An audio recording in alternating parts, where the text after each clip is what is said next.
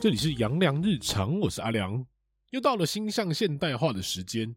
那今天来帮各位分析的主星叫做廉贞。这里先插一个题外话，在紫微斗数里面有分成紫微星系跟天府星系，而廉贞刚好是紫微星系的最后一颗星。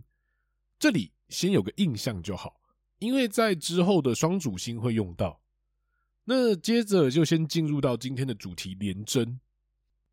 廉贞的古文是北斗第五星，化气曰球，长品质，乃次桃花，是为官禄主，长邪恶扭曲之星，囚星、驿马星、竞争星。今天想要顺序反一下，因为廉贞这颗主星比较复杂，那我们就先从它的字面意思开始看起。廉，那你们第一个会想到什么呢？我自己想到的是廉洁。清廉呐、代表正直的一个意思。那贞它就代表着高洁正道，所以又有坚贞的含义。合在一起，大概就是遵守规则且洁身自爱。那在这样的字面上想到的感觉，就是他对于自身的要求是高的，是完美的，也会因为他在意自己是否完美，所以廉贞是一颗死要面子的星象。放在生活上，就会是一种你可能出门倒垃圾，你都要西装革履或者化好妆的那种感觉。廉贞是囚星、驿马星、竞争星，这边出现了很多新的名词，那我们一样一个一个慢慢来。球星的意思就代表有人被困在里面，那谁被困在里面呢？是廉贞身旁的人，因为他的高标准，所以跟他越亲近的话。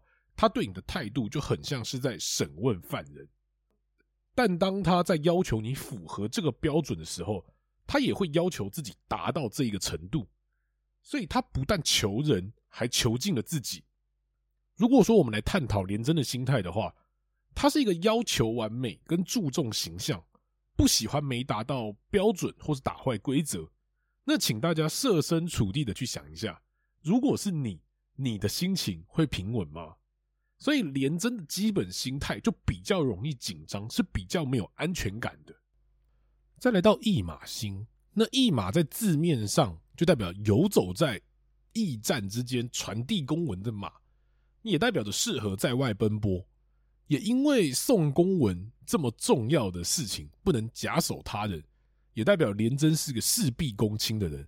那这样的一个生活状态啊，也代表着变动性比较大。而这个变动性指的就是可能需要常出差或调动，没有办法在同一个地方待太久的一个状况。最后就是竞争心，讲简单点就是不服输，你有的我不能没有，我们都有的不能比你差。但廉贞其实不是那种会把比较心态拿出来的形象，反而是自己默默努力超越自己的类型，每天都比昨天的自己更强一点。这就是廉贞的自我要求，所以竞争心是这时代中最需要的。最后回到古文的部分，北斗第五星化气曰囚，长品质，乃次桃花，是为官禄主，司长邪恶扭曲之星。那化气曰囚，长品质，因为前面有提到，化气曰囚，长品质。品质可以理解成品德跟规则或秩序，放到现代就可以理解成法律。配合前面所谓的求，廉贞其实非常适合走法律相关的一个职业。乃次桃花的意思就是你们最喜欢的桃花运好，但桃花运好就代表他有魅力，他就算只是坐在那边都会被他吸引到，这就是桃花的感受，而同时。桃花也不代表只有异性，而是人缘桃花也是代表会有人主动帮助你，或者是不缺约会吃饭的对象。而廉贞的桃花好，也有因为前面所提到的对于自身形象的在意，所以在外面还是要稍微打理一下你们的形象的。而当廉贞说没桃花时，千万不能信，那只是因为廉贞的高标准。会认为那些不达标的不叫做桃花，他们叫做苍蝇。为官禄星，配合前面廉贞对于自我的要求，要爬到高位，基本上是没有太大的问题。师长邪恶扭曲之心，这里的扭曲邪恶也代表着古人其实是非常讨厌廉贞的，因为古人在有皇帝的那个时候，认为你廉贞你要制定规则，就代表你有谋反之意，而且廉贞在古代也是掌管刑责的，你要制定一套新的刑责，你是不是想夺权？这就是廉贞在古代被讨厌的一个原因。而在这里也要提到一个新的名词，叫做恶曜。在斗数中有四颗星是恶曜，而廉贞是第一颗恶曜。那恶曜的意思是在善恶的这条分界线上比较摇摆，这也代表着恶曜基本不能碰凶。碰凶的意思是比较浮动，你的欲望比较大。而前面提到廉贞的心理素质比较紧张，又容易高标准，又可能会跟别人竞争。这样的心理碰到了凶星，就会比其他的星象来得更容易失控。所以二曜的星象基本无凶都偏劳碌，有吉代表压力不用自己扛，心里也会比较安定。再来提到廉贞的阴阳五行，但是在谈阴阳五行之前，要提一下廉贞是有一个特性，叫做扬长避短，讲白话叫做藏拙。